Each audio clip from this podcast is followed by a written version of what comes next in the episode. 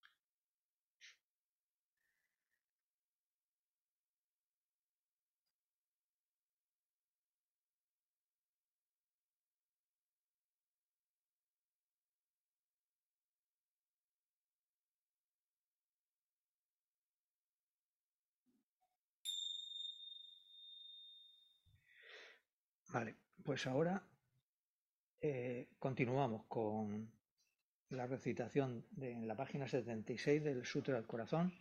Vamos allá. Me postro ante la triple joya aria. Así una vez. El Bhagavan estaba en la montaña llamada Pico del Buitre, en Rajagrija, acompañado de una gran asamblea de monjes y de bodhisattvas. En aquella ocasión, el Bhagavan estaba absorto en la concentración sobre las categorías de los fenómenos llamada percepción de lo profundo. Al mismo tiempo, también el Arya Balokitesvara, el Bodhisattva Mahasattva, consideraba la práctica de la profunda percepción de la sabiduría y percibía los cinco agregados también vacíos de existencia inherente. Entonces, por el poder de Buda, el venerable Sariputra preguntó al Arya Balokitesvara el Bodhisattva Mahasattva. ¿Cómo debería adiestrarse un hijo de buen linaje que desea practicar la profunda perfección de la sabiduría? Así dijo. Y el Arya Balokitesvara, el Bodhisattva Mahasattva, respondió al venerable Sarabhatiputra con estas palabras. Sariputra, cualquier hijo o hija de buen linaje que desee practicar la profunda perfección de la sabiduría, deberá contemplarla así, considerando repetidamente y de modo correcto estos cinco agregados como también vacíos de naturaleza inherente. La forma es vacuidad, la vacuidad es forma. La vacuidad no es más que forma, la forma no es más que vacuidad. Del mismo modo, la sensación, la discriminación, los factores de composición y la conciencia son vacíos. Sariputra. Asimismo, todos los fenómenos son vacíos, sin características, no son producidos ni destruidos, no son impuros ni libres de impurezas, ni deficientes ni completos. Por eso, Sariputra, en la vacuidad no hay forma, ni sensación, ni discriminación, ni factores de composición ni conciencia. No hay ojo, ni oído, ni nariz, ni lengua, ni cuerpo, ni mente. No hay forma visible, ni sonido, ni olor, ni sabor, ni objeto del tacto, ni fenómeno. No hay elemento del ojo y así hasta no haber elemento de la mente ni elemento de la conciencia mental. No hay ignorancia ni extinción de la ignorancia, etc. Hasta no haber envejecimiento ni muerte, ni extinción del envejecimiento y de la muerte.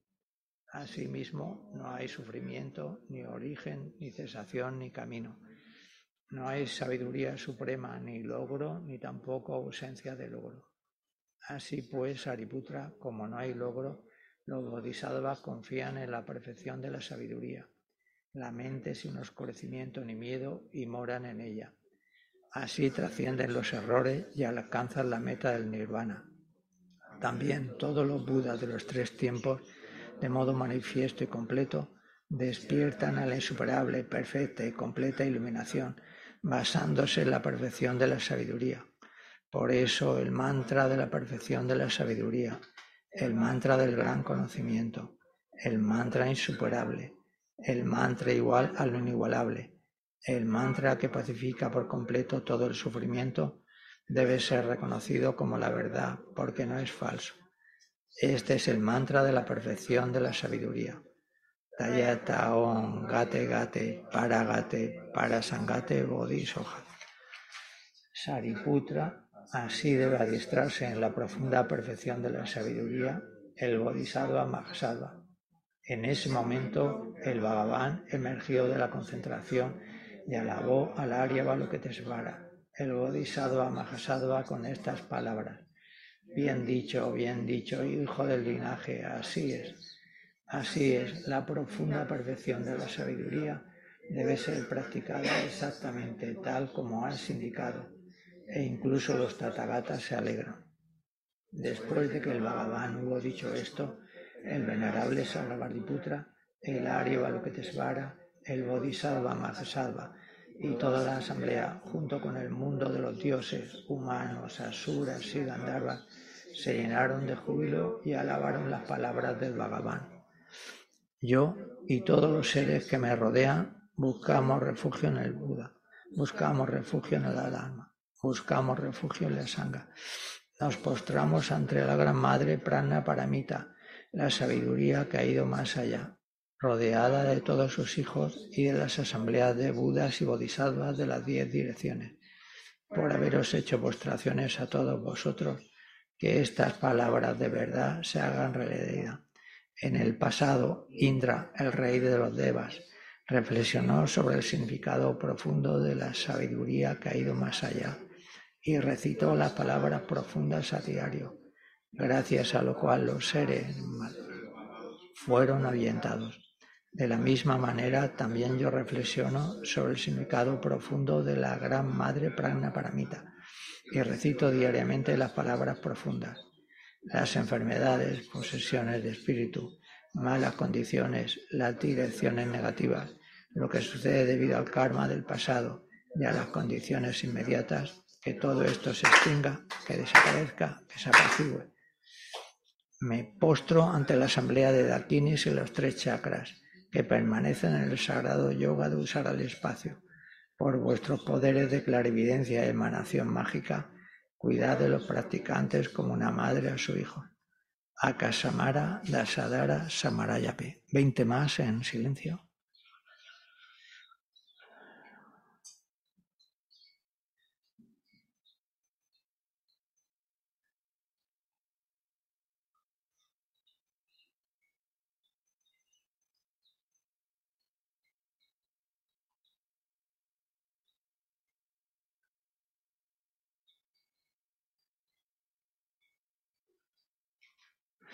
Akasamara Dasadara Samarayape. Ta Om Gate Gate Paragate Parasangate Bodhisoja. Por las enseñanzas de las tres joyas supremas que poseen el poder de la verdad, que los obstáculos internos y externos se transformen, que se disipen, que se apaciguen, sin tincure y soja, que todas las fuerzas negativas opuestas al Dharma sean completamente apaciguadas, que la hueste de 80.000 obstáculos sea apaciguada, que seamos separados de los problemas y las condiciones dañinas para el Dharma, que todos los goces estén de acuerdo con el Dharma y que haya auspiciosidad y felicidad perfecta aquí y ahora mismo. Vale, ahora nos vamos a la página 98, ofrecimiento del mandala corto. Vale, venga, vamos con, con la cantada. Sa, si, po, ti. You see.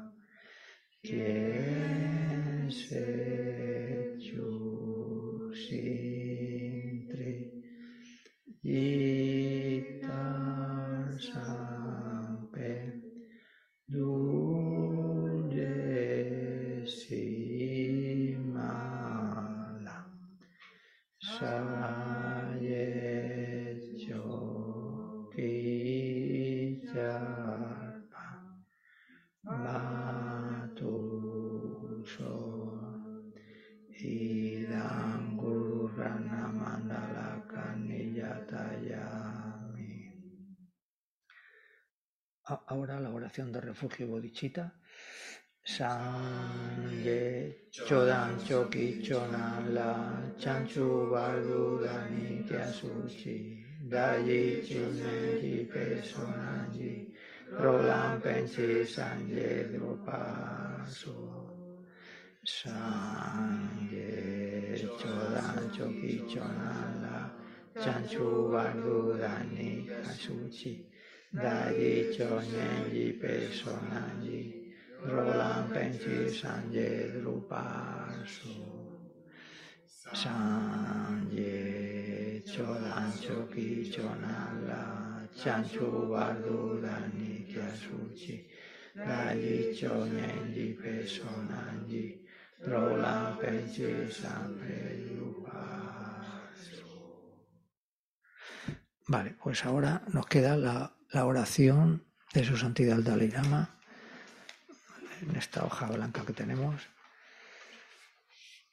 ¿Vale? A la asamblea formada por el incomparable Buda, Vaisādva, Sarravakas y Práctica Buda, al victorioso Lama Sonkapa, un maestro del linaje, a todos los objetos de refugio de los incontables campos de méritos, os pido que en este mismo momento todo sea auspicioso para la realización de mi aspiración al completamente perfecto y apreciado sostenedor de la doctrina de Buda, con sus enseñanzas y prácticas mantuvo y difundió la enseñanza del conquistador. Al poseer la armadura de la paciencia Zopa, nunca postró desánimo alguno. Al inigualable Maestro perfecto le hago suplicar. Trabajó con el solo propósito de beneficiar a los seres transmigrantes, nuestras madres, esparciendo la doctrina del victorioso, la única fuente de todo beneficio y felicidad, por esta gran labor que llevó a cabo con gozoso entusiasmo hasta el final, al que inesperadamente pasar al nirvana me resulta devastador. En cualquier caso, que por medio de la verdad infalible del océano de las bendiciones de las tres sublimes y por la inmensa bodichita de los bodhisattvas, para la gloria de tus afortunados discípulos, que la sonriente y recién encarnación florezca rápidamente.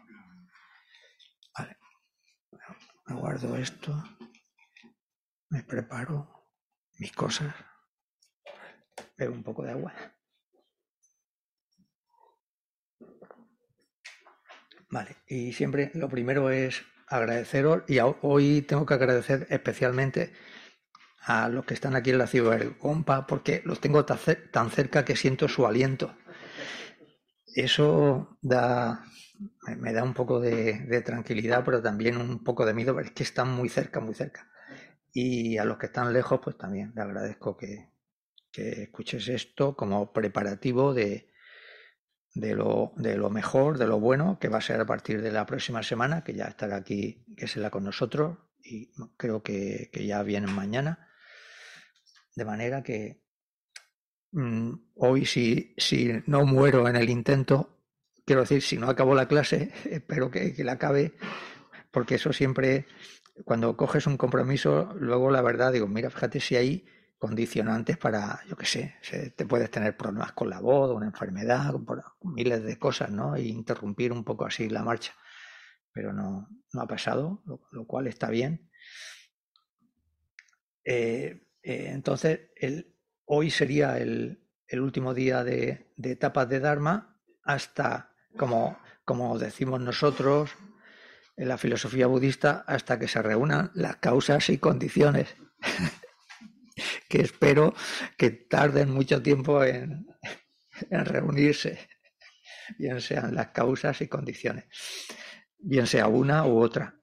Y esto me da pie para, y ya entro, todo esto son los preparativos, ¿vale? Preparativos de los preparativos porque la, tapa del arma tampoco es una gran comida, pero eh, se asemeja un poco lo veo sobre todo aquí en, Valencia, la mayoría de los bares, cuando la gente se sienta, le, pone una bebida y cacahuetes, y suele ser eso lo más habitual, ¿no? Pues así estamos nosotros.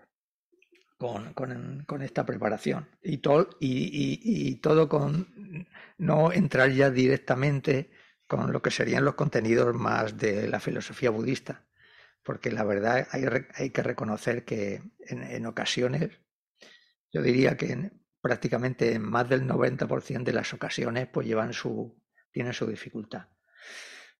Y, decía que ojalá se tarde tiempo en que se reúnan causas y condiciones para unas nuevas tapas, para ah, eh, reforzar la idea de que Gesela pues, no haya discontinuidad en su, en su enseñanza. Y luego también para reconocer el, que siendo que ya pasaron muchos años desde que eh, cumplió la edad de la jubilación occidental, eh, sin embargo aún continúa eh, como si no pasara nada, ¿no? Eso es de, valorar mucho.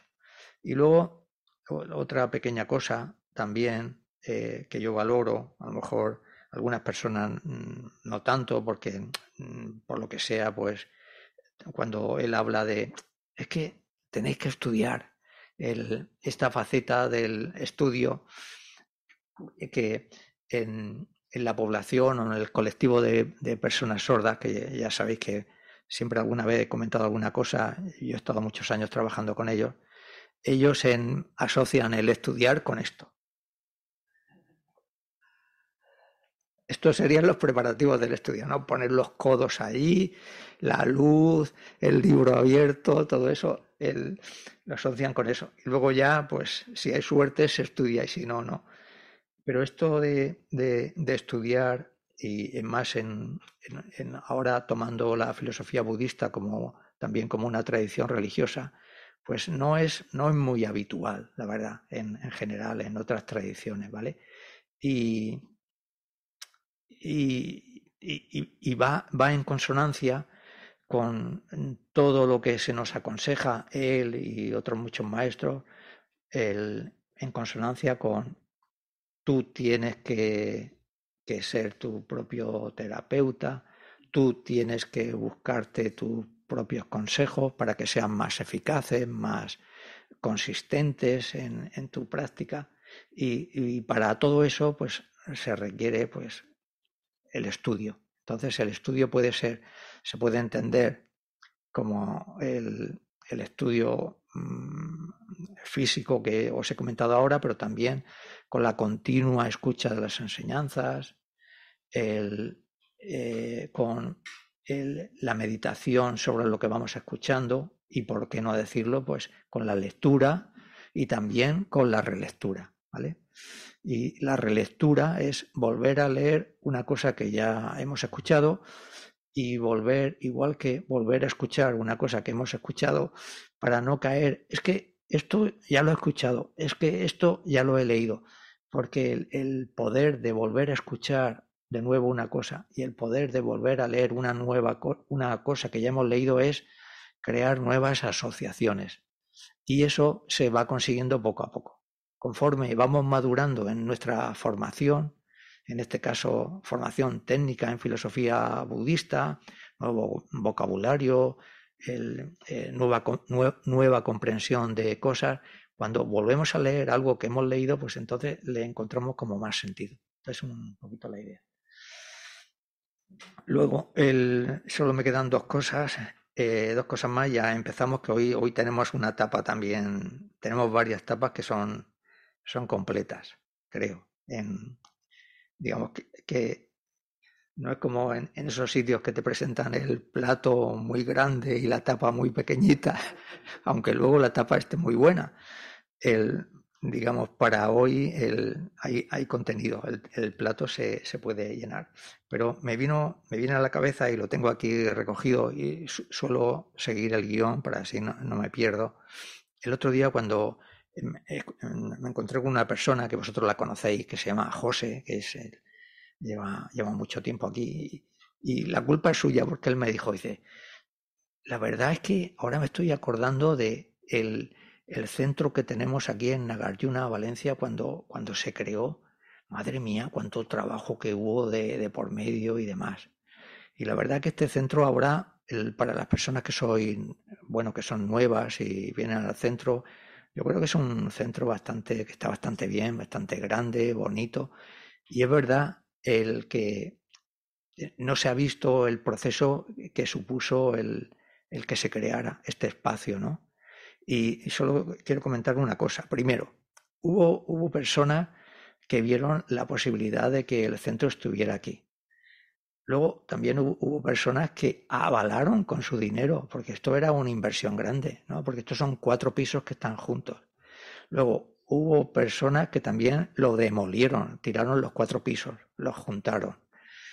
Luego se tuvo que sacar los escombros, se contrataron albañiles, el, pocos, pero también había mucha gente ayudando. Luego la pintura, la instalación eléctrica, etcétera, etcétera. Y eso el, se me ocurrió asociarlo con, con un, un, tópico budista que es el de la eh, interdependencia, ¿no? el, el ver cómo el, en, la mayoría de las situaciones el trabajo, aunque sea pequeño, de unas personas eh, funciona para que luego se haga una gran cosa, como es este centro, ¿no? Luego el, el, director que había, luego otra persona que también hizo mucho por el acomodar jurídicamente todos los estatutos de los centros, de, los centros españoles, españoles, que era Belén. En fin, solo voy a nombrar así a algunos. Ángela Furió, Rafa Ferrer, el José, el que hizo la instalación eléctrica, entre otras cosas. Antonio, Joaquín, Alfredo Medrano, Belén y otras muchas personas. Fede, por ejemplo, está aquí, también participó en, muchas cosas. y muchas personas, digamos, que, que yo no, no, no, nombro, porque ya no me acuerdo, y, si empiezo a nombrarlos, pues el, las tapas ya no se van a, a presentar, pero que han hecho posible que, pues, que, que esto sea un, una realidad. ¿no? Bueno, pues eso, el, lo, asociamos con lo de la, la dependencia, dependemos, dependemos de, del trabajo de los demás. Y luego otra cosa como preparativo y acabo, y es el, bueno, yo lo veo así, el, lo, lo, lo, que somos estudiantes budistas, sobre todo al principio, lo que, lo que soy más jovencito, porque yo ya soy mayor en, en mayor por edad y mayor también porque ya llevo muchos años aquí en el centro. El, sí, sí, que he visto una cosa y es que en ocasiones puede el, lo, lo, que se consideran practicantes budistas pueden ver la práctica budista en sí con todo lo que ello conlleva, votos, eh, compromisos, hemos comentado ahora lo de el estudio, la escucha de las enseñanzas, una y otra vez, una y otra vez. Digamos que hay como un, una práctica repetitiva y, mm, eh, y, continua. Y en ocasiones algunas personas pueden pensar, bueno, pero esto, eh, embarcarme yo en, en, esta nueva filosofía, lo pueden vivir como, como un sacrificio, ¿vale? El, y y a lo mejor verlo así no es lo, más correcto o lo más conveniente. El, a lo mejor lo conveniente sería verlo como una oportunidad. ¿Vale? Esta idea tampoco es mía. Yo como escucho mucho la radio, pues ellos enfocaron esta cuestión de sacrificio y oportunidad para otros temas, pero yo lo recojo aquí para la práctica budista. Una oportunidad porque si practicas tienes una oportunidad de, de ser más feliz, que para eso eh, inicialmente, creo yo, todos empezamos con, con la práctica de, de, de, del budismo en sí, más coherente con, con tu comportamiento y muchas más cosas, así muy concretitas que no voy a nombrar. Y luego también es una oportunidad, y aquí viene lo gordo, ¿no? Lo gordo en la filosofía budista es para conseguir las tres metas que son, digamos, eh, eh, esto ya son cosas mayores. Conseguir buenos renacimientos, conseguir la liberación y conseguir la budeidad. Y esto, si la práctica que tenemos que hacer la vemos como una oportunidad y, no como un sacrificio en el sentido que es sacrificio, pero no en el sentido de, madre mía, lo que me espera a mí, verlo como oportunidad te da, yo creo, ¿no? Te da como más, más energía, más, una actitud más positiva, creo. Bueno, pues eso. De aquí no preguntéis nada, porque luego de, cada etapa sí, ya os daré el, el, espacio. Vale, nos vamos a la, a la, primera etapa que es un, nombrar un factor mental virtuoso. Y los vamos siguiendo por orden de, según aparecen en el en mente y conocimiento o LORRIG, y es consideración por los demás. El día pasado vimos la vergüenza o el sentido del honor, es lo mismo, ¿no? sentido del honor, eh, vergüenza y ahora consideración por los demás, que es un factor mental, esto lo tengo que leer para ir cogiendo base, ¿vale? Base de filosofía budista. Factor mental cuya función es impedir que cometamos acciones indebidas por razones que atañen a los demás. Vale. Evitamos cometer acciones negativas de cuerpo, palabra y mente por razones que atañen a los demás. Aquí un punto está en, creo que el más importante, en considerar que los demás ocupan un espacio y no tendrían y, tienen un sentido de ser y no tendría sentido, por ejemplo, mentir por consideración a los demás porque a nosotros a su vez no nos, gustaría que nos mintiesen. El, lo mismo con, con, matar, lo mismo con eh, robar, etcétera, etcétera. Poniéndonos en, en, el lugar de los demás, evitamos cometer este tipo de acciones. También es un, es, es un, como es un factor mental virtuoso, ya sabemos que en el momento en que se hace presente en la mente, todo, todos los demás factores mentales se recubren de esa, de, esa cualidad. ¿vale? Entonces, además, eh, nosotros tenemos que añadir que en la filosofía budista siempre se nos dice no dañes a los demás, procura beneficiarles, mm, cultiva o adiestra tu mente. Es una forma muy bonita, muy simplificada de resumir toda la filosofía budista. Entonces aquí, en la consideración por los demás, tenemos esta cuestión de procurar beneficiar a los demás. Siempre preocuparnos por el bienestar de los demás y luego también evitar dañarles. De alguna forma, la consideración por los demás es la base para practicar la ética de, de no dañar. ¿Vale? En ese sentido es, es importante. Vale. Avanzamos un poco. Funciones de la consideración de los demás. ¿Para qué sirve este factor mental? Sirve para, como acabo de comentar, para, la, para que crear la base de la disciplina moral de la abstención. ¿Vale? Que es la, cuando hablamos de la práctica de la ética, que es una paramita, no nos vamos a meter, viene después de la generosidad, esta es importantísima, la práctica de la, de la ética. Bueno, pues un ayudante para esta paramita de la ética es la consideración por los demás. Además, si usamos este factor mental, nuestra relación con los demás de una forma natural va a mejorar. Luego el, decimos, la ética con su importancia, que se configura como una paramita, la segunda, la consideración con los demás como un factor mental que ayuda para ella, y luego ya podemos decir en cascada un montón de cosas más.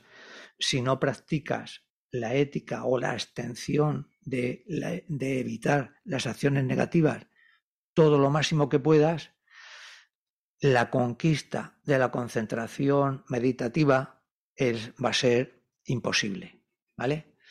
Sin, sin una buena base ética, el logro de la concentración meditativa es, se aleja, ¿vale? Cada acción negativa es un alejamiento de la concentración meditativa. Entonces, ser buena persona o mala persona va a depender, entre otras cosas, como decimos, de la consideración por los demás.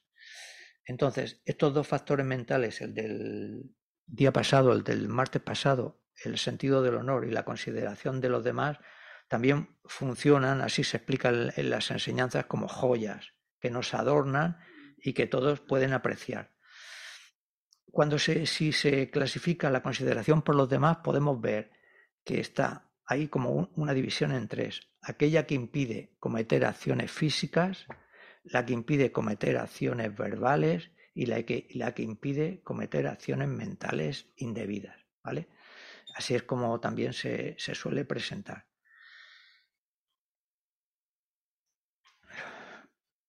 Yo, yo creo que la, consideración por los demás, en fin, tampoco tiene... Mm, mm, no, es que no tenga más recorrido, sino que se, se puede entender bien. Luego, si a ella le añadimos el funcionamiento de la ley de causa y efecto, tal como estuvimos viendo el, día pasado, aparte de eh, no cometer acciones negativas para reforzar la ética, para reforzar el aprendizaje o el adiestramiento en, en la concentración, aparte le podemos poner la ley de causa y efecto para reconocer que de las acciones negativas nos va a venir sufrimiento, eso es, algo que nadie quiere, etcétera, etcétera. ¿Vale? Y lo podemos dejar aquí. ¿eh? porque esta parte por mí ya no tiene más recorrido. Ahora sí, si queréis comentar algo, es vuestra ocasión. Preguntas y comentarios de esta parte de la etapa, si no, la recojo y pasamos a otra cosa. Me anoto el mensaje de que pasemos a otra cosa. Ahora, una vez que hemos eh, recobrado un poco de energía con la primera etapa, no, tenemos fuerza suficiente para embarcarnos en eliminar algo, ¿vale? Eh, acordaros que es, presentamos un factor mental virtuoso y ahora nos viene el, factor, un factor mental negativo, que es el orgullo, ¿vale? sigo la, la, presentación tradicional, ¿vale? Enfado, eh, perdón, apego, enfado, que son los que vimos el día pasado, dos, y hoy como es el tercer día aparece el orgullo. Algunos pueden pensar, bueno, el orgullo, en fin, tampoco es tan importante como el enfado y, el apego. Mm, y parece que, sí, pero bueno, ya os digo que se suelen presentar así, el orgullo. Vamos con su definición. Es un factor mental perturbador que siente arrogancia al considerar y exagerar, esto me, eh, gusta mm, y os voy a hacer mucho hincapié en la palabra exagerar. Al considerar y exagerar nuestras buenas cualidades personales o posesiones. ¿Vale? Factor mental perturbador, ya lo sabéis, que significa en el momento en que se aparece en la mente, la mente se intranquiliza, por decir un, término suave, ¿vale? La mente, digamos, pierde su compostura. Eso es la característica de todos los factores mentales perturbadores. Os decía que voy a hablar un poco de exagera, porque esto tiene que ver con algo que nosotros aportamos al, a, este factor mental. Nosotros aportamos e, el, una atención inapropiada. Y quiero resaltar mucho esto. Atención inapropiada, que también aparecía en el apego, también aparecía en el odio y también aparece en el orgullo y también aparecerá en la mayoría de las mentes negativas o de los engaños o de los clesas, como se suele llamar también. ¿Por qué? Porque exageramos. Exageramos, en este caso, como se dice en la definición, nuestras buenas cualidades o posesiones. Vale, ¿Qué podemos exagerar? Pues hablando de una persona concreta, podemos exagerar la, supuesta belleza que tenga, porque claro, aquí funciona el subjetivismo, ¿vale? Una persona se puede considerar muy bella, a lo mejor objetivamente es bella, pero de cualquier forma exagera eso. Si exagera eso, ya entras en el campo del orgullo. Puedes exagerar la fuerza, fuerza física, también podría ser fuerza mental, puedes exagerar los conocimientos que tengas, sean muchos o pocos, puedes exagerar las posesiones, tengo una casa, dos, tres, tengo un coche muy bueno, o una bici eléctrica, no hay, digamos, no hay impedimento para el orgullo para que eh, él no se movilice con una cosa que eh, objetivamente tenga que tener determinadas cualidades, ¿vale? Es la mente la que le aporta este valor de más. Puedes exagerar tu raza, yo soy de la raza blanca, etnia, soy occidental, soy europeo, soy español, soy francés, soy inglés, tu posición social, soy de la clase media, soy de la clase alta, etcétera, etcétera. No hay límites para este tipo de cosas, ¿vale? Entonces, resumiendo, el orgullo aparece cuando exageramos lo importante que somos. Tenemos más cosas del orgullo. No hay que confundirlo con, dentro de la filosofía budista, con tres, con tres tipos de orgullo que se consideran bueno, entonces se tendría que a lo mejor que haber cambiado el término, pero que se consideran mm, positivos. Por ejemplo, el orgullo de nuestro potencial, el orgullo de decir, yo como ser humano estoy dotado con eh, todas las características que me permitirán en un futuro conseguir las metas, las metas estas importantes, no de, de tener otro coche, otra casa, un sueldo mejor, sino el poder lograr buenos renacimientos, la liberación, la iluminación, ese tipo de, orgullo se considera positivo. Tener orgullo de que con nuestras acciones podemos eliminar a, las emociones negativas, también esto habría que valorarlo. Y tener este tipo de orgullo, entre comillas, en este caso positivo, de que nosotros tenemos la fuerza suficiente y la confianza para derrotar a los engaños y demás.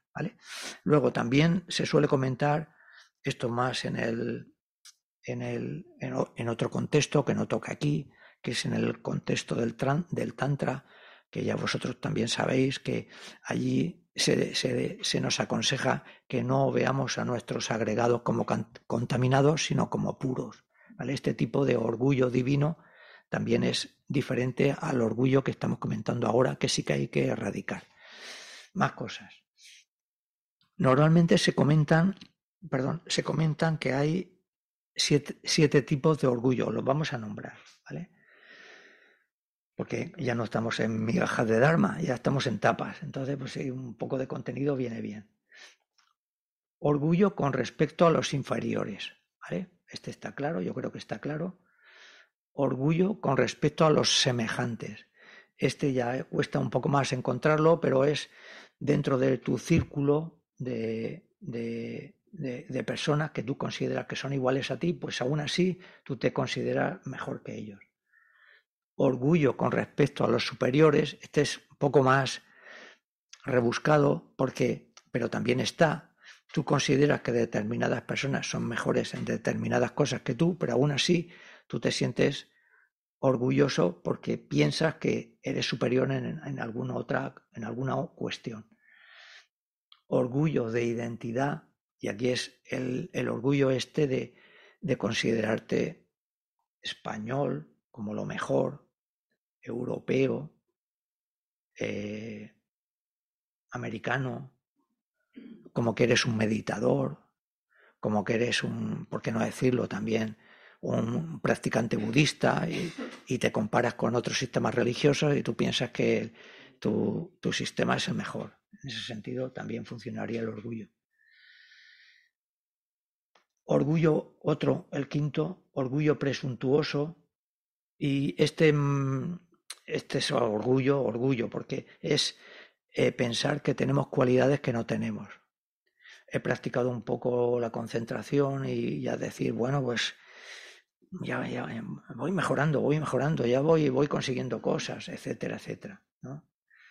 Eh, eh, mm, son el, orgullo presuntuoso, casi siempre los ejemplos que se ponen son en relación con las enseñanzas. Pues yo tengo habilidad para esto eh, en relación a las enseñanzas. El 6, orgullo emulador. el emulador en el sentido de, claro, por ejemplo, en mis maestros, los que son superiores a mí, a ver, está claro que son, son eh, están por encima de mí, pero aún así, oye, yo no estoy tan mal, me, voy acercando, oye, estoy ahí, ahí estoy en, en la competición en ese sentido. Y el orgullo erróneo, que es el último, es sentirse orgulloso también, pero de algo negativo. Si eres el, eh, no sé, en la época antigua, un, un, militar, un guerrero, un ladrón, pues entonces decir, sí, sí, seré un ladrón y todo lo que tú quieras, pero soy de los mejores, soy de los buenos, ¿vale? Esto es también el orgullo erróneo.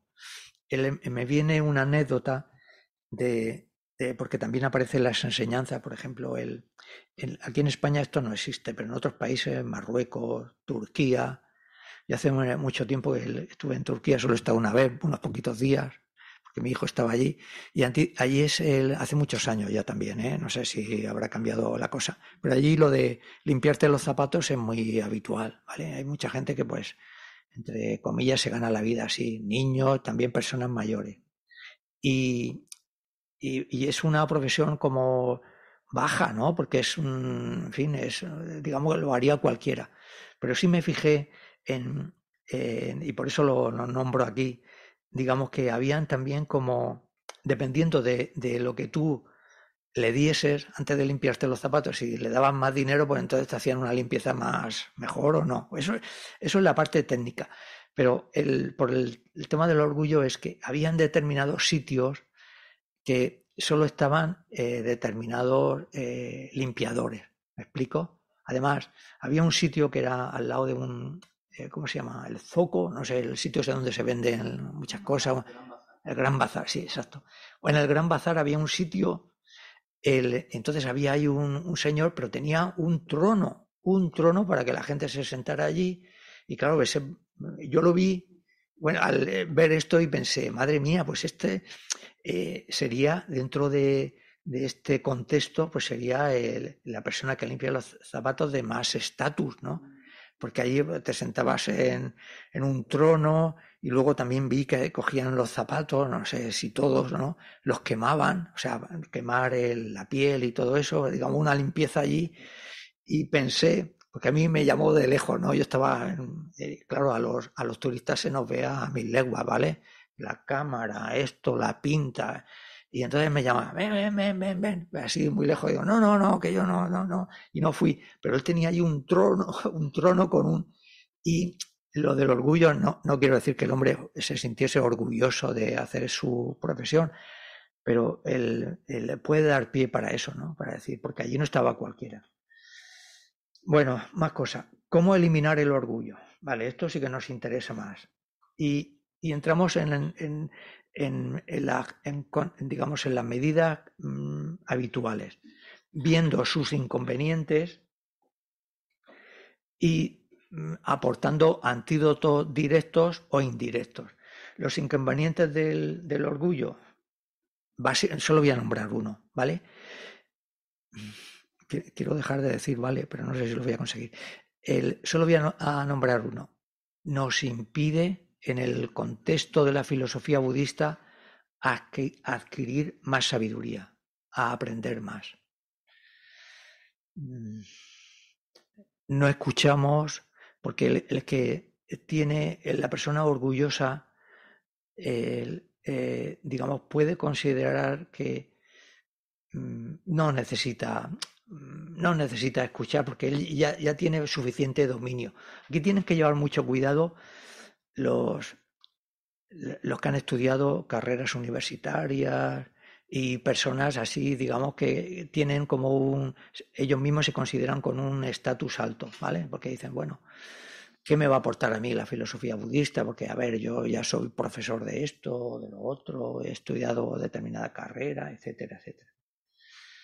Ahí tienen que llevar cuidado ellos. Y ese sería viendo los inconvenientes del orgullo, porque claro, si no aprendes, si no sigues aprendiendo, pues claro, entonces la erradicación de los engaños se te vuelve lejana, etcétera, etcétera. Y luego el antídoto, el antídoto, el antídoto directo es el de la vacuidad, que lo conocéis bien, a este antídoto directo ahora mismo no podemos hacerle hacer eh, enfrentarlo al orgullo porque no lo tenemos y entonces temporalmente tenemos que presentarle antídotos indirectos. ¿Qué antídotos indirectos podrían servir? Pues en el, en el tema del budismo hay mucho, porque hay tantísimas clasificaciones, ocho categorías, 70 temas, 12 eh, vínculos de originación dependiente, 51 factores mentales, por citar solo algunos. Eh, ¿Tú te lo sabes? No. Pues entonces el orgullo pues no, tendría mucho sentido de, de, de, de funcionar. Una cita, luego más. El Dharma o las enseñanzas transforman al ignorante, pero no al orgulloso. Va en esta idea, ¿no? De la persona orgullosa es difícil que, siga aprendiendo porque ya se considera que ya no necesita saber más. Cosas concretas que nosotros eh, podemos acudir para eliminar el orgullo con enseñanzas recientes. Por ejemplo, ahora estamos en el Bodhisattva Charyavatara, en el capítulo 9, un capítulo muy difícil. Entonces, si tú reconoces que es poco lo que vamos ahora mismo, me refiero en la situación nuestra, ¿no?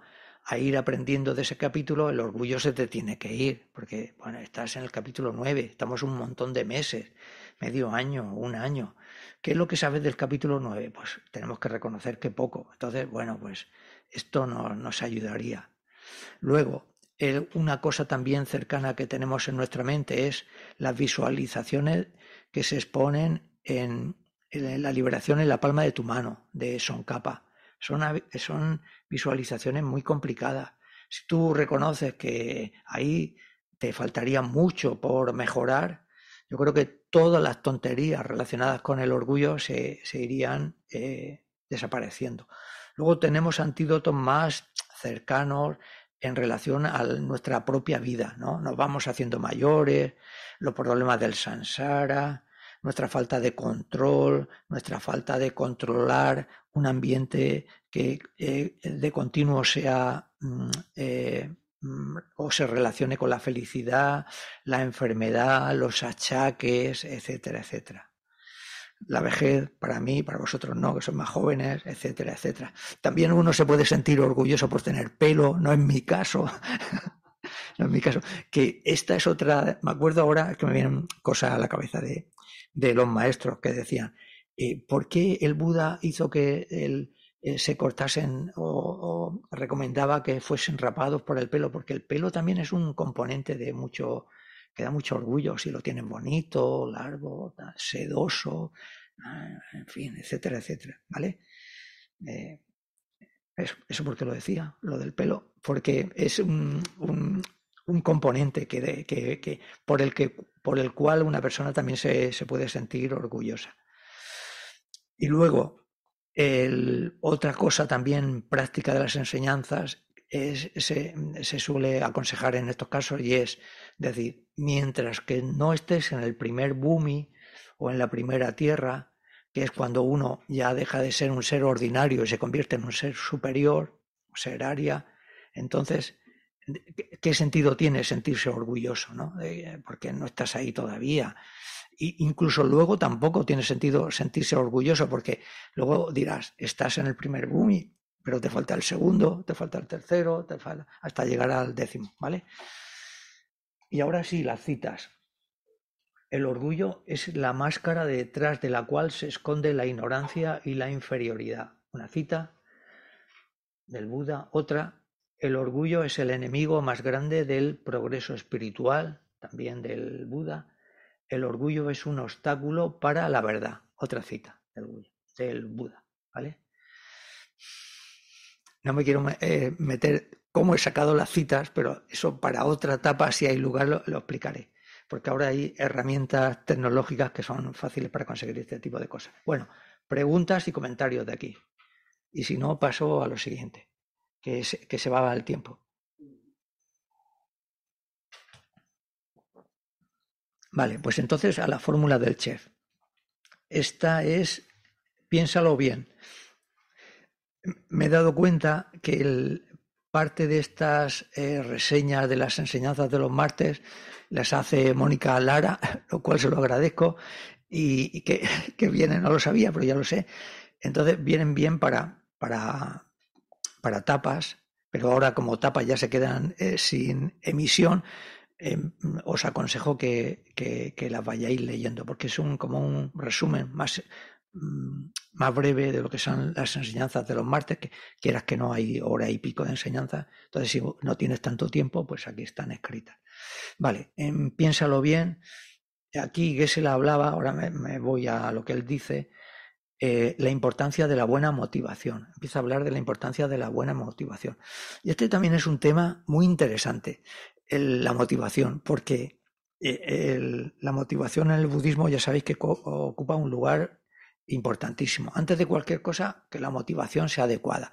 ¿Cuál es la mejor motivación? Pues eh, conseguir buenos renacimientos, está bien, conseguir la iluminación está bien, pero la mejor, la mejor, la mahayana, la mejor es la de poder eh, lograr el estado de Buda. Y esto fue la primera vez que eh, yo me interesaba por las enseñanzas budistas. No me quiero enrollar con cosas personales, pero en, en los manuales cuando se, se, habla y se expone en público cualquier cosa, siempre se dice, ¿no? Acude a anécdotas y cosas. Bueno, eh, eso es lo que se dice. Eh, que sea verdad o no, no lo sé.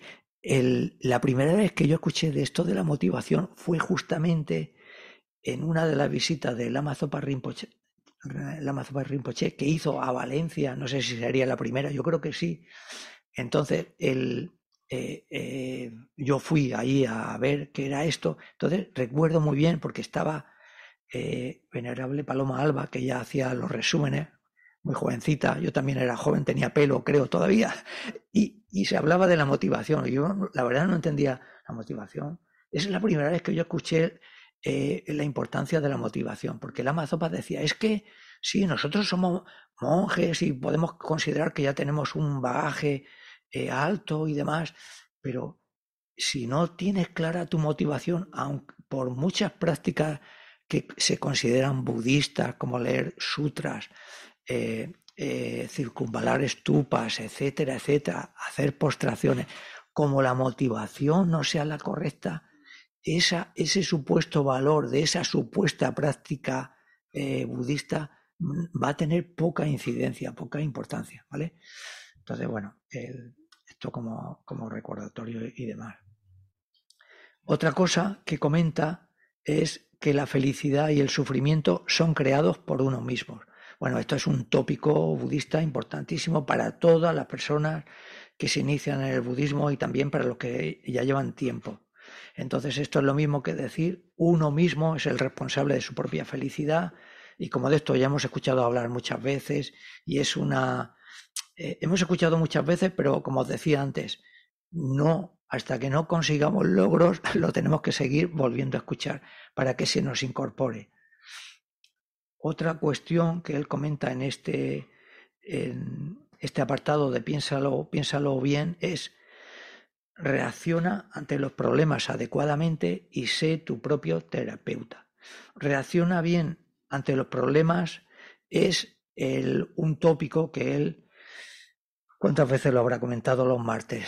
¿Diez veces? ¿Veinte? ¿Treinta? ¿Cuarenta? ¿Cincuenta? Es esta cosa eh, en relación a la cita de, de Nagarjuna. Si un problema tiene solución, pues entonces presenta la solución y si no tiene solución, no te preocupes. Esta cuestión. Yo la vez pasada lo incorporé con algo que no era budista, pero que se relacionaba con la filosofía, no me voy a meter con la filosofía, ¿vale? Que ya os di la bastante paliza el día pasado, pero con el estoicismo. El, estoicismo es anterior a Santideva, ¿no? Y yo sí que veo aquí una similitud, porque Santideva dice, si el problema tiene solución, practícala o, ponla en marcha, pero si no tiene solución, no te preocupes. Y, el estoicismo diría, eso eh, que se te presenta depende de ti si depende de ti, entonces sí, tienes que, hacer algo. Pero si no depende de ti, pues entonces no. no ¿Para qué te vas a preocupar? Porque es que no depende de ti. Entonces hay mucho paralelismo en esto.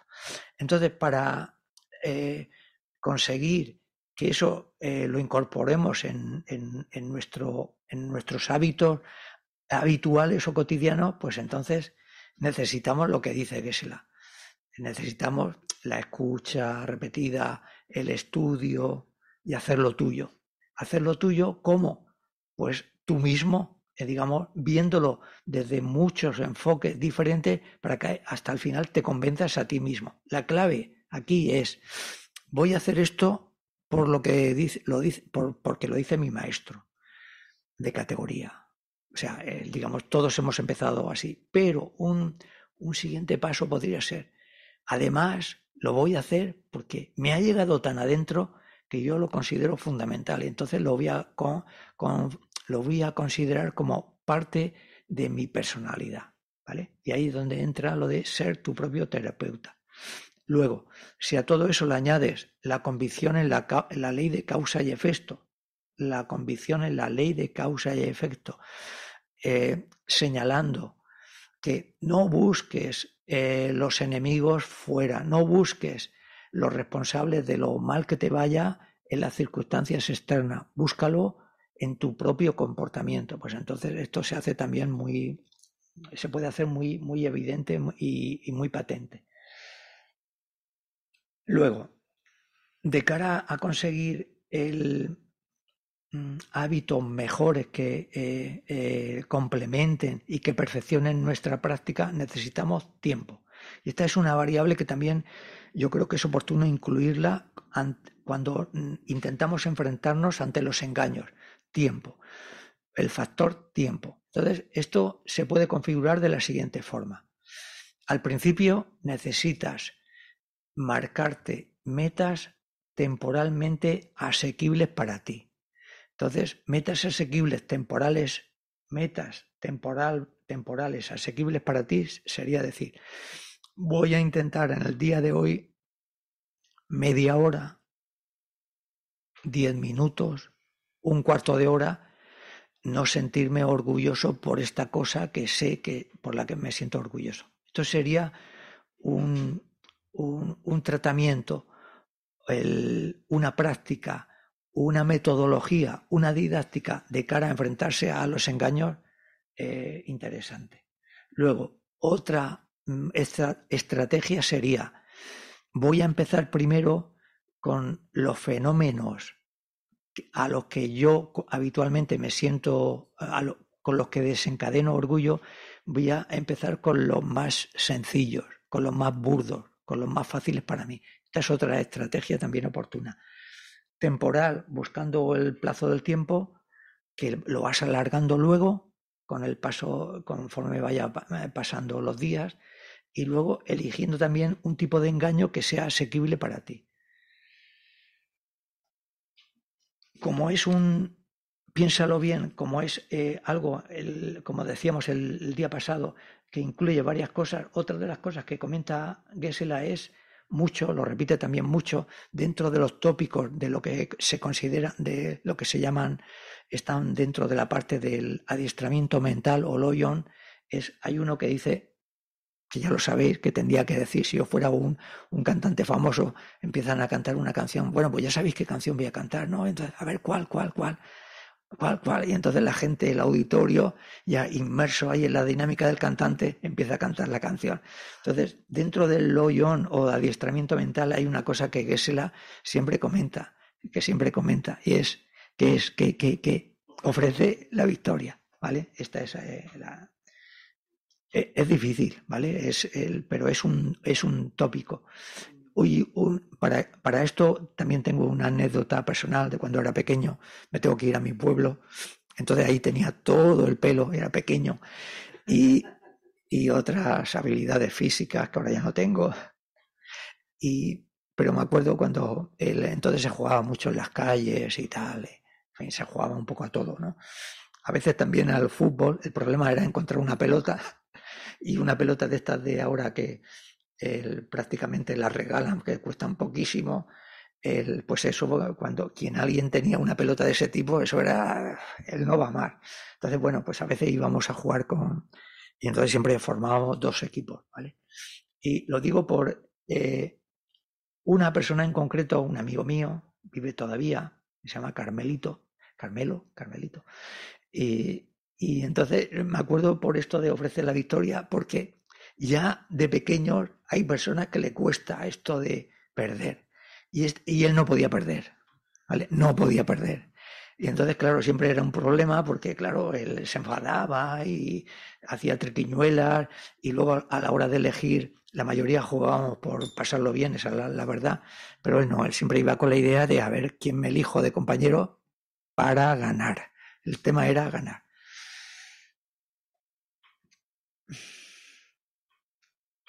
Bueno, por detrás de ofrecer la victoria siempre está el, Mm, está también, lo hemos visto antes, la consideración por los demás, ¿vale? Porque claro, si tú no ganas, eh, eh, eres capaz de tener en tu mente la posibilidad de que el que gane sea el otro, ¿no? Entonces le das importancia al otro. Y ya está. Luego tenía aquí otra cosa que es bonita porque dice, invierte en acciones correctas. Eh, ahora con Em, llevándolo al terreno mundano, los intereses con los que tienen la suerte de tener dinero en el banco, antes no, pero ahora los intereses van subiendo.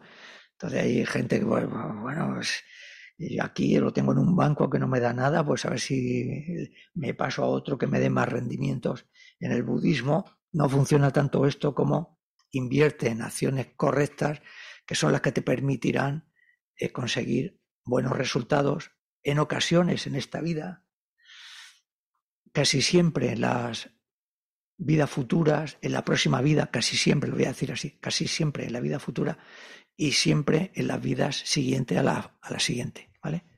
O sea, después de la vida siguiente, por poner así un poco de, de, plazos temporales. Y ya está, esta etapa también se acaba. Preguntas y comentarios. De aquí es para beber agua, no, no para nada.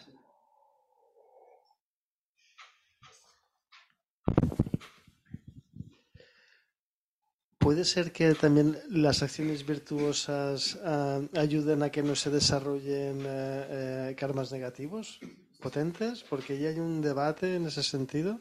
¿Lo minimiza? Depende, porque la causa está. ¿Tiene que ver con las condiciones? Sí, de hecho, el, eh, hay como un paralelismo de causas virtuosas o acciones virtuosas, virtud, de causas negativas, sufrimiento. Desde el momento en que te implicas en, causas virtuosas, no te implicas en causas negativas.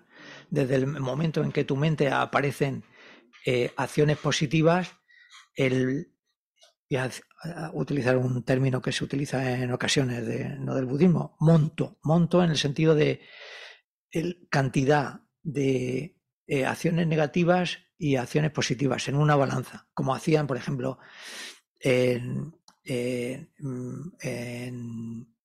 el antiguo Egipto, ¿no? que ellos tenían una tradición religiosa, que había un dios, entonces cuando te morías, entonces tenía una balanza, lo habéis escuchado, ¿eh?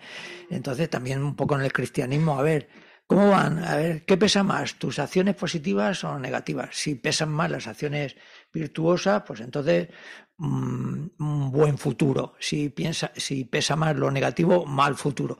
En nuestro caso concreto y mientras que estamos vivos, el, todo lo que sea mm, relacionarte, implicarte con las acciones virtuosas, dejan, oscurecen, aminoran lo negativo.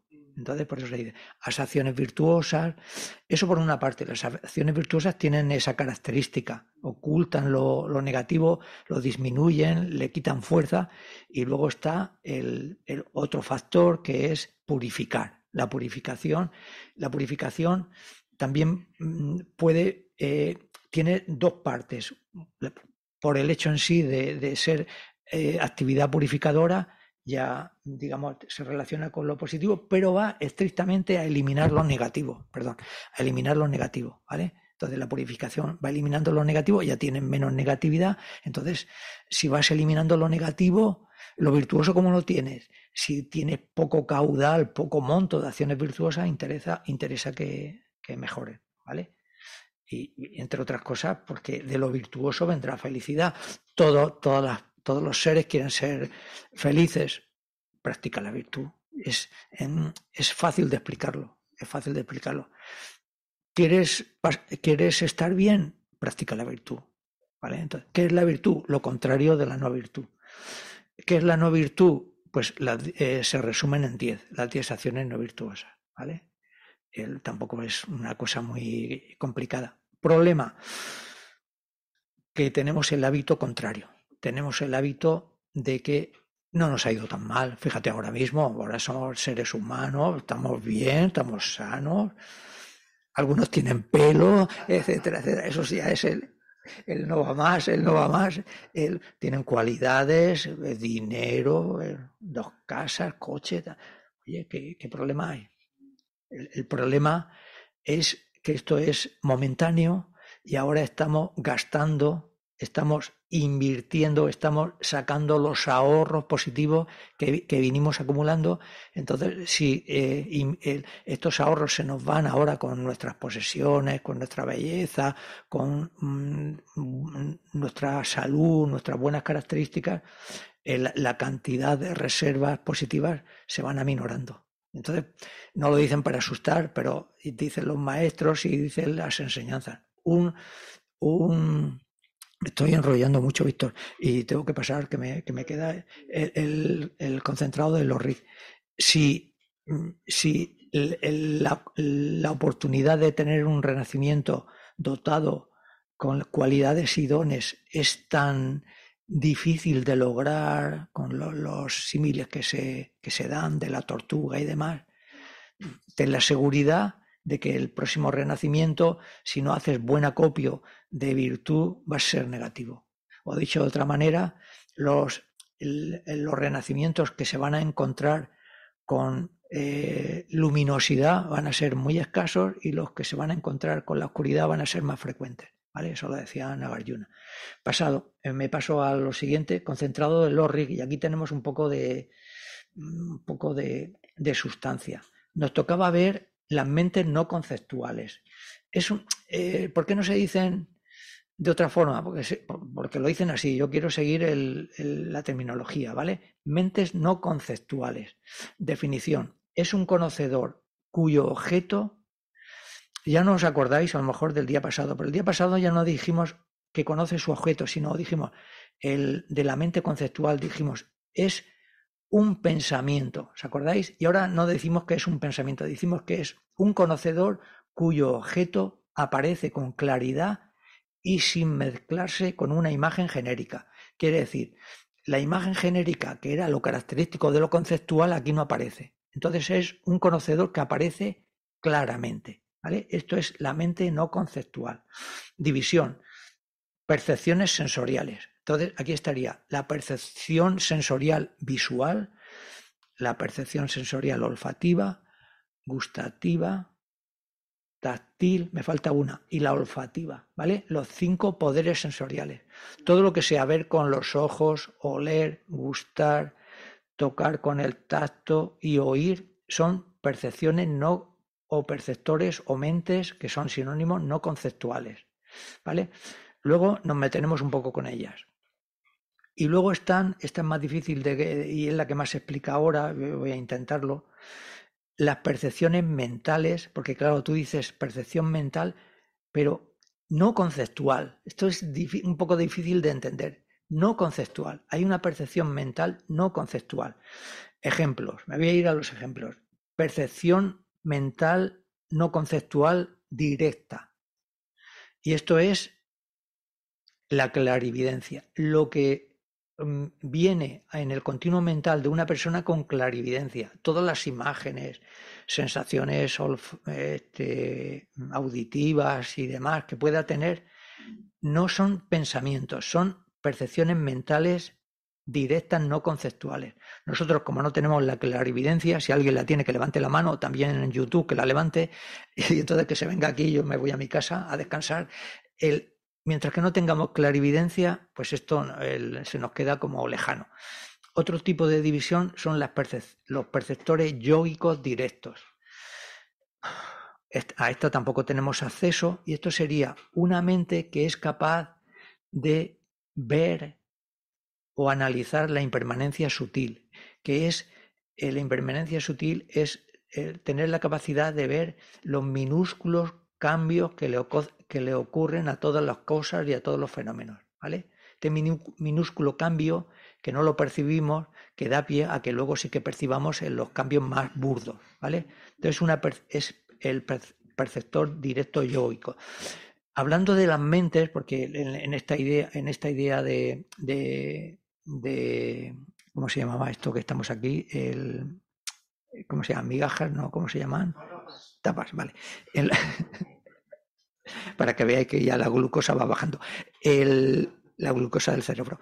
En, tapas la idea es ir viéndolas todas, pero de todas las mentes que hay, la mejor de todas es el perceptor directo yoico, porque es el que te permite analizar la vacuidad y, por ejemplo, ver esto de la, lo que llamamos impermanencia sutil. E, esta es la mejor mente. Pero tiene un problema. Tienes que tener la calma mental y una sabiduría mm, que nosotros llamamos visión superior, ¿vale? Bueno, sin ella no es, pero, pero es posible, es posible conseguirla. Y luego me, me, falta la última división que se llama perceptores mentales no conceptuales que no son ni los de relacionados con la clarividencia ni los relacionados con los perceptores directos yoicos, que este sería el que ocurre en los sueños, en los sueños lúcidos. Por ejemplo, cuando tú en un sueño ves, voy a poner un ejemplo también clásico, me tengo que dar prisa, que se me va acabando, el tiempo. Cuando ves un río, ¿vale? Ves el río y lo ves como si lo vieras, lo vieras con los ojos, ¿no? Esa imagen no es de pensamiento, no es conceptual, es un perceptor mental directo que no es ninguno de los dos. ¿Me explico? ¿Y eso por qué? Lo explica Kirti, que dice, debido a que durante el sueño no podemos generar la percepción visual, ¿vale? Porque la característica del sueño es que los, órganos de los sentidos están adormecidos o enlentecidos o no funcionan, etcétera, etcétera. La percepción visual no existe, solo existe la percepción mental, ¿vale? Luego, otra división que tenemos es eh, mente no conceptual correcta e incorrecta. A ver, no, nos vamos a ver los ejemplos. Mente no conceptual correcta es ver un objeto, oír un sonido, em, tocar un objeto, mm, oler eh, un eh, oler un algo, ¿no? Algo que huela, un perfume o lo que sea, saborear un, eh, un alimento, lo que sea, ahora como estáis en tapas, pues todo eso. Esos son mentes no conceptuales correctas. Y las incorrectas tenemos, por ejemplo, entre los ejemplos tenemos el clásico, un ejemplo clásico, ver una culebra de goma como si fuera una serpiente o una culebra de, verdad, o escuchar un eco, ¿vale? Porque la verdad es que lo escuchamos, pero creer que es un, un, sonido real, ¿vale? El eco, ¿no? Cuando te metes en una cueva o lo que sea, o en un pozo, ¿no? ¿Vale? Eso serían las incorrectas. Vale. ¿Cómo se generan las mentes no conceptuales? Se generan por con la confluencia de un objeto y el poder sensorial y un continuo previo, de mente, ¿vale? Esas serían las características generales, ¿vale? Aquí no nos vamos a meter porque eh, yo creo que esto se, se puede entender. Necesitamos el objeto, necesitamos que el poder sensorial funcione bien y necesitamos el continuo previo, que ese, siempre la mente lo tiene. Por defecto, es como en los coches eh, actuales. El coche siempre, estos que eh, se apagan cuando llegas al semáforo, pero le pisas y enseguida se conecta, ¿no? Es un, el, el, continuo previo de la mente siempre está ahí. Siempre en el momento que hay el objeto o, cualquier otra cosa, se activa. Ahora, eh, ¿Cómo, se trabaja o cómo se trabajarían las mentes no conceptuales en la práctica del Dharma? A ver, aquí sí que nos tenemos que meter un poco mm, y reconocer que ahora nosotros no podemos eh, mm, utilizar, por desgracia, el perceptor directo yoico, el, el, perceptor mental eh, Mm, directo relacionado con la clarividencia y nos tenemos que concentrar, y eso sí que, digamos, estamos sujetos a su influencia en las percepciones sensoriales, ¿vale? Por eso están aquí los tres monitos, ¿vale? Ese es, la, digamos, el sentido. Eh, lo que vemos, lo que oímos, lo que mm, tocamos, lo que palpamos, eso sí que continuamente nos están, eh, eh, continuamente nos estamos relacionando con eso. Y voy a ir al grano. Mm, porque a veces otros, y eso pasa en otras tradiciones religiosas, que, si os habéis fijado, eh, eh, aconsejan, pues si tú no, eh, digamos, para progresar espiritualmente te tienes que... Y, maltratan su cuerpo, ¿no? Lo maltratan. En la India eso ya es exagerado, ¿no? Pisando cenizas, clavos, pero también en, nuestro eh, ambiente occidental también hay, bueno, no antes, ¿no? Estos que se... Eh, exactamente, por ejemplo, de ese tipo. Y detrás de eso, detrás de eso hay eh, como la, la visión o el pensamiento de que si nos vienen malas ideas a la mente es porque tenemos un exceso de vitalidad, ¿vale? E-, ese exceso de energía se combate, creen ellos, con este tipo de cosas, de prácticas, ¿no? Entonces el cuerpo, si lo debilitas un poco, pues entonces a lo mejor ya no... Pero aquí en la filosofía budista vemos que eso es totalmente incorrecto, totalmente incorrecto. Bueno, me voy a meter con, eh, eh, con las percepciones sensoriales el, que por cierto, el, no sé si fue el día pasado, el martes pasado, el anterior de Gesela o el anterior, sí que él, mismo puso este ejemplo, ¿vale? Entonces aquí, antes de un martes, ¿verdad?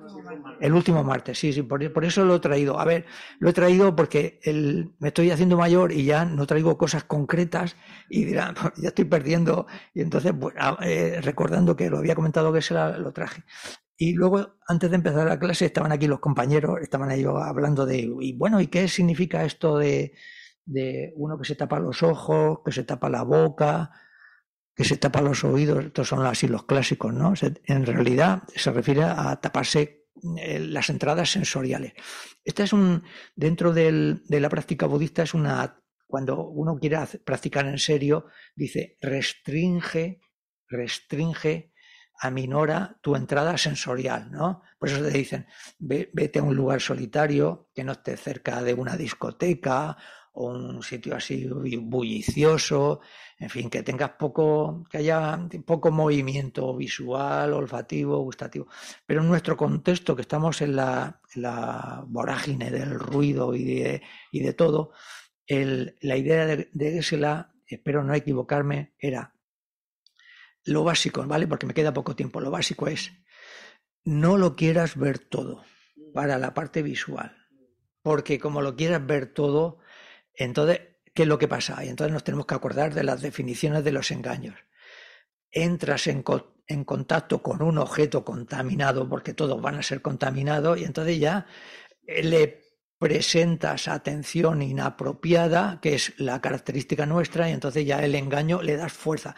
El engaño sin atención inapropiada no tiene oxígeno. Es como si se quemara, ¿no? Entonces, eh, no puede funcionar. Pero entonces, si tienes un objeto o tienes atención inapropiada, lo más seguro que... Entonces, no quieras verlo todo, no quieras escucharlo todo, no quieras olerlo todo, no quieras tocarlo todo, no, no lo puedo dejar de evitar, porque es que me vienen imágenes de. Eh, ¿Os acordáis del humorista este de Mota? Mota, ¿no? Él tenía un personaje que es la vieja del visillo, ¿no? La vieja del visillo es lo contrario de no lo quiere ver todo, ella lo quiere ver todo. Y luego hay mucha gente, a ver, a mí también me pasa, ¿vale? Lo voy a reconocer.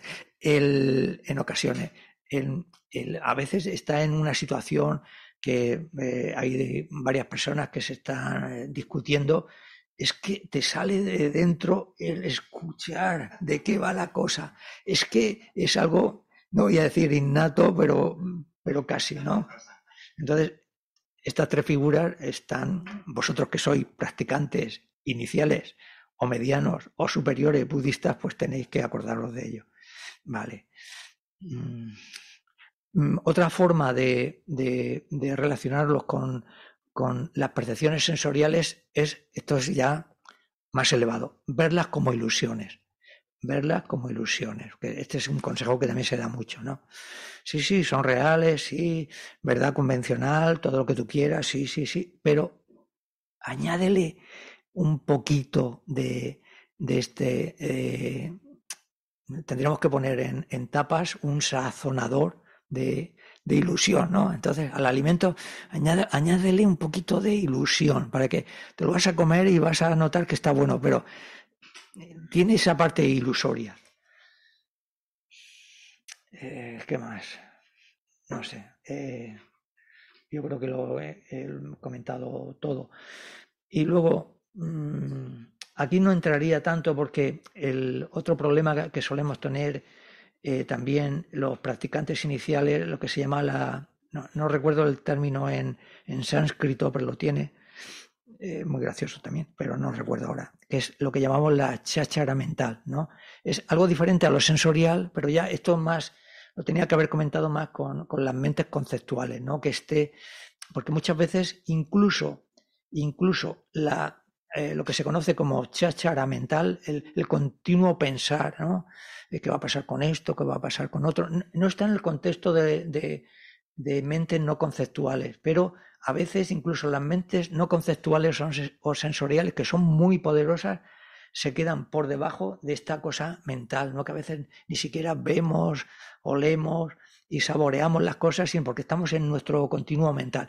Y esto se, se aplica, por ejemplo, también es una práctica budista que dice, cuando estés comiendo, estás comiendo, no estás viendo el móvil, no estás viendo lo que pasa por tu cabeza, te estás concentrando en el aquí y en el ahora. Entonces también es una práctica muy budista. Te concentras en el aquí y en el ahora.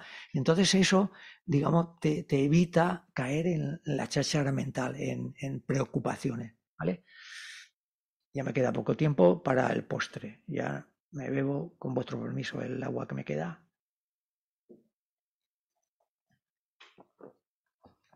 Del postre tenía un... Eh, lo primero que se me ocurrió era una cosa y ahora me he dado cuenta, porque ya tengo mi edad, y la guardo, pero es un demasiado rompedora. Me voy a ir una cosa más clásica, más, más normalita. Es una historia, esta espero que no la hayáis escuchado, espero, pero quién sabe. Es quién compra un padre, quién compra un padre. Nos tenemos que situar en, en el ambiente de mm, India, China, en aquellos momentos las los límites geográficos de las naciones no estaban tan estrictos como ahora, ¿vale? Entonces, en esa época. Bueno, básicamente era lo siguiente. Era un, señor que en una plaza pública iba mal, mm, harapiento, eh, en fin, eh, sin higiene, etcétera, etcétera, y decía esto, ¿quién compra un padre? ¿Quién compra un padre? Quien lo compre le aseguro que obtendrá riqueza y títulos nobiliarios, ¿no? Se llama así, nobiliarios, ¿no? De nobleza. No, como ahora en España estamos en la época de la declaración de la renta, hay rendimiento del trabajo y rendimiento mobiliario, ¿no? Que y entonces digo, a ver si digo rendimiento mobiliario, no, no, eh, tendrá títulos nobiliarios, ¿vale? Entonces, bueno, la gente pasaba por allí, no le hacía caso, al contrario, lo insultaban, se metían con él, venga, hombre, tal, aséate mal, tal déjanos en paz, etcétera, etcétera. Hasta que llegó un, pescador y entonces lo, vio, entonces sintió compasión por él y lo invitó a su casa. Invitó a su casa, él le presentó a su familia, hicieron que se aseara, eh, le proporcionaron ropas, comida, estuvo con ellos varios días, puede que semanas, puede un poco que más, y, bueno, el, hombre estaba muy agradecido, y, pero nunca le contaba su vida previa. Nunca hablaba poco, etcétera, etcétera, ¿no?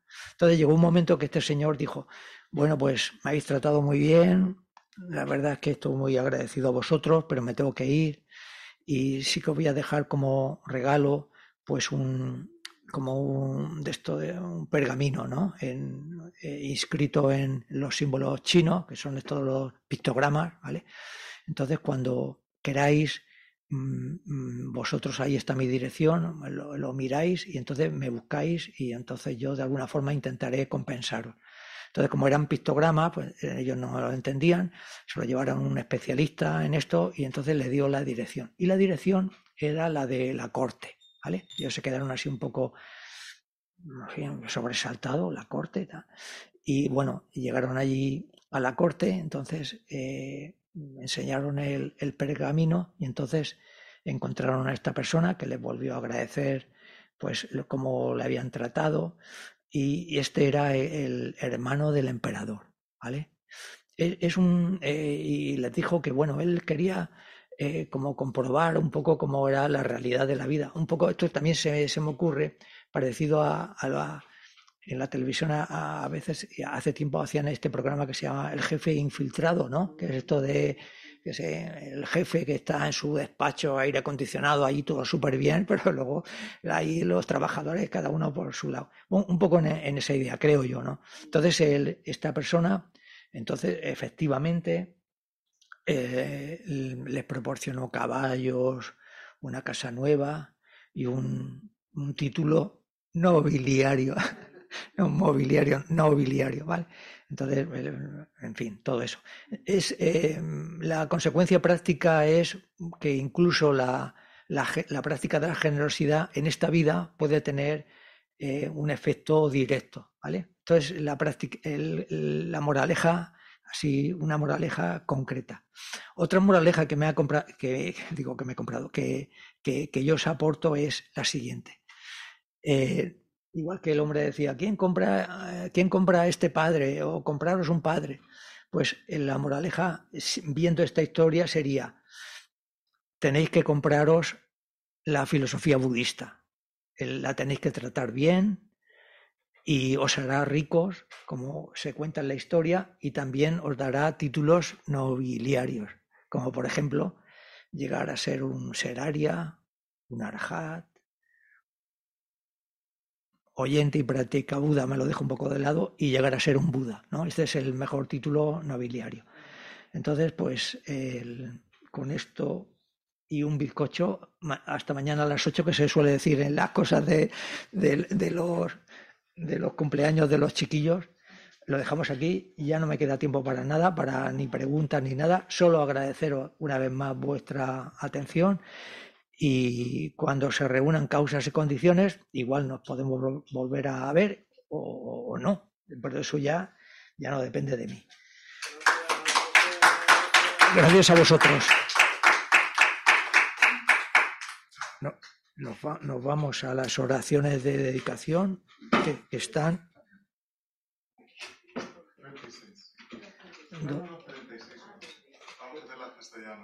Sí, vamos a empezar como lo hicimos ya la vez, que no que sea la mejor forma, pero 235 en, en mi libro de la 1, 2, 3, 4 y 5, ¿vale?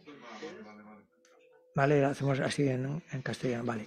Que por los méritos de estas acciones virtuosas pueda yo alcanzar rápidamente el estado de un Guru Buda y llevar a todos los seres vivos sin excepción a ese estado iluminado.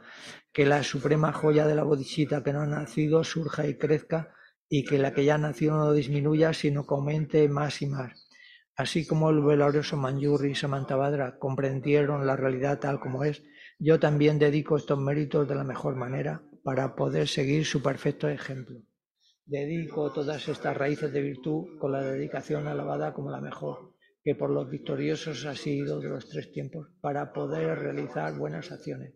Dedico todas las virtudes que haya acumulado para el beneficio de las enseñanzas y de los seres y en particular para que las enseñanzas esenciales del venerable Los Andrapa resplandezcan